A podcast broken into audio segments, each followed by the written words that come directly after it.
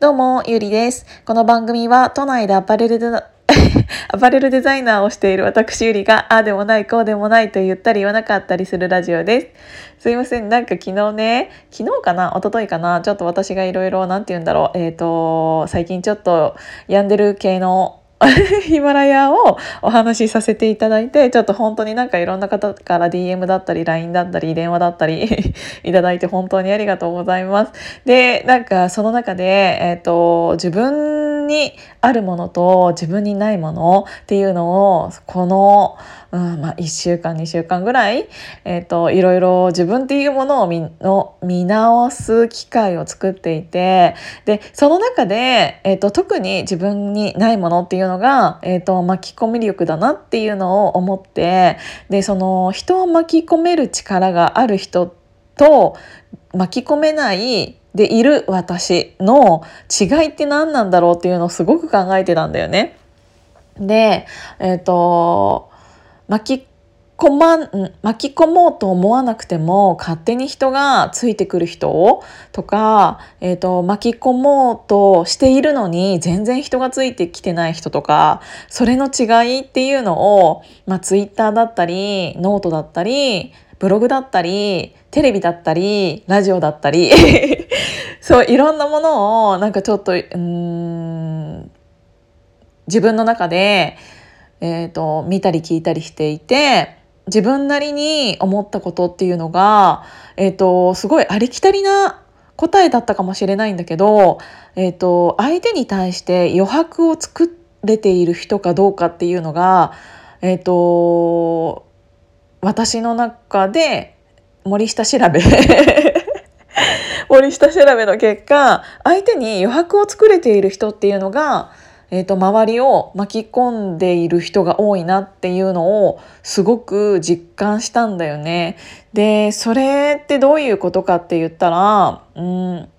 例えばブログだったら「私はこうだと思います皆さんどう思いますか?」とかあの相手に対しても意見を求めるような余白を作ってあげるっていうことで見ている人が巻き込み巻き込まれる自然と自然とコメントしたくなる文章ってあるじゃない？それをできてる人なんだなっていうのを思ったし、えーと、こういうヒマラヤだったとしてもうん相手に何か意見を求めたりとかなんなら、えーと、病んでいたりとか、えーと、そういうちょっとこっち側発信している側が困っていることだったりっていうのを余白として提供することで見たり聞いたりしている人たちが自然とコメントしたくなる人っていうのが、えー、とファンを作りやすいんだなっていうのを感じたの。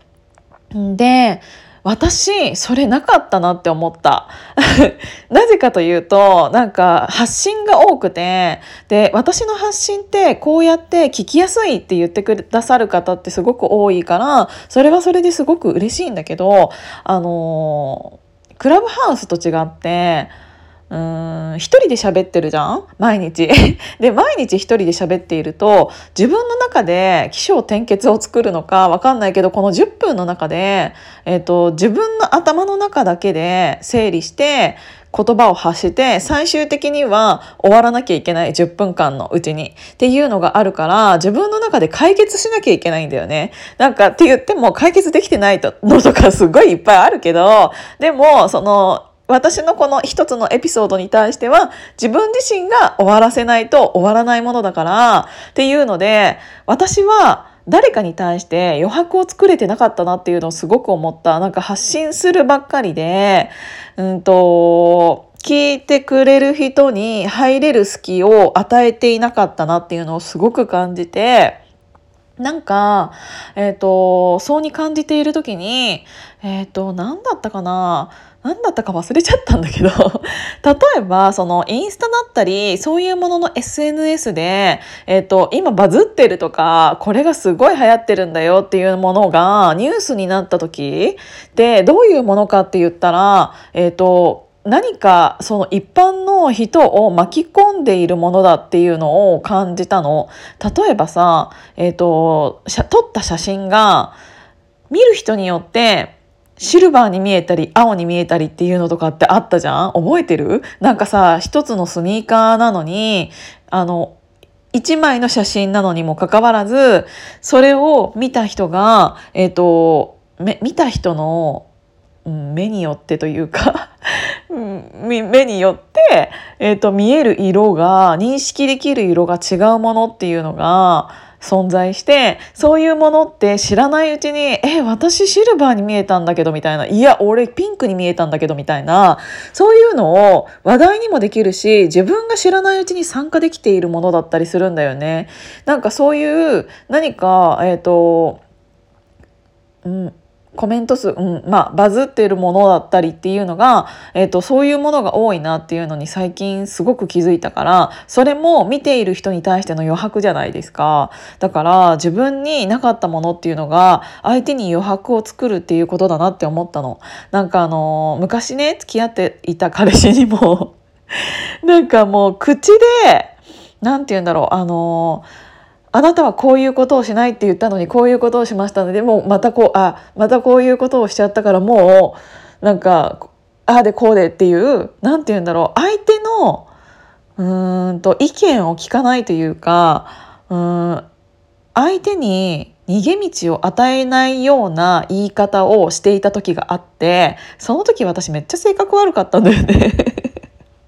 多分そうだけどなんかもう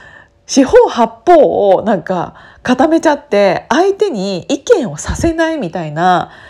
ので喧嘩になった時とかもあってで喧嘩になればいいんだけど喧嘩にもさせないぐらいもう固めちゃうから意見を。